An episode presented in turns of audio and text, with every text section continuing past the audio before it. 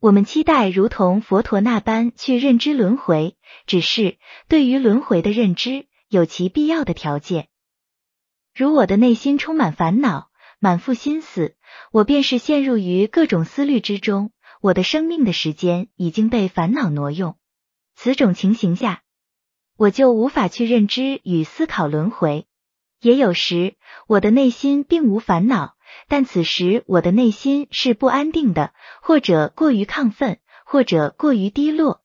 若我只是在脑海里随意的浮现出我曾经有那过去世间的生活这样的想法，此种随意的、漫不经心的、心不在焉的想法，并非如同佛陀那般认知。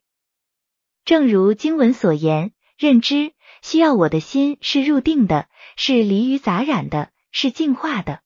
在我的心入定之时，那用心的、深刻的、全神贯注的思考，方式如同佛陀那般的认知。又如经文中常有比丘询问佛陀，为其略说法要，而后他便可以去独一静处，专精思维。专精思维离不开内心平静。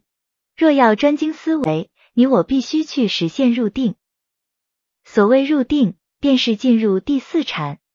至于如何实现第四禅，我在这张专辑的下卷禅有专门的讲述，你可以去了解、去掌握。没有内心之安定，所有修学只能是海市蜃楼，无有根基可言。